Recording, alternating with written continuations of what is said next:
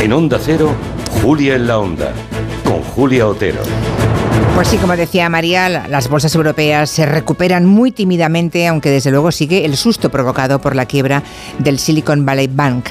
La intervención sobre este banco americano, especializado en financiar startups y empresas de nuevas tecnologías, ha resucitado aquel fantasma, el de la caída de Lehman Brothers y de la crisis financiera del 2008. Como gato escaldado tiene miedo al agua fría, ayer tuvo que salir el presidente de Estados Unidos a tranquilizar a los mercados. No olvidemos que nada es más miedoso que el dinero. Así que Joe Biden salió y dijo que la Reserva Federal y el Departamento del Tesoro respaldarían los depósitos, o sea, los, ahorros en cuentas, pero que de ninguna manera esta vez asumirían las pérdidas de los inversores o especuladores. Y pronunció una frase que ya quedará para la historia. El capitalismo va de eso, dijo Biden.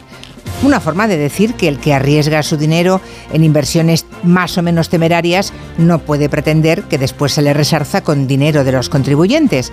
Y de eso sabemos mucho en España. Vamos a debatir sobre este tema en el tiempo de gabinete. ¿Qué lecciones podemos extraer de este nuevo episodio? Eh, ¿Puede ser el germen de otra crisis?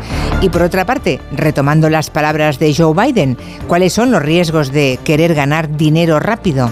¿Les parece bien que no se socialicen las pérdidas, dado que no se privatizan nunca los beneficios? Lo plantearemos a Arancha Tirado, a Juan Soto Ibars y al profesor Julián Casanova.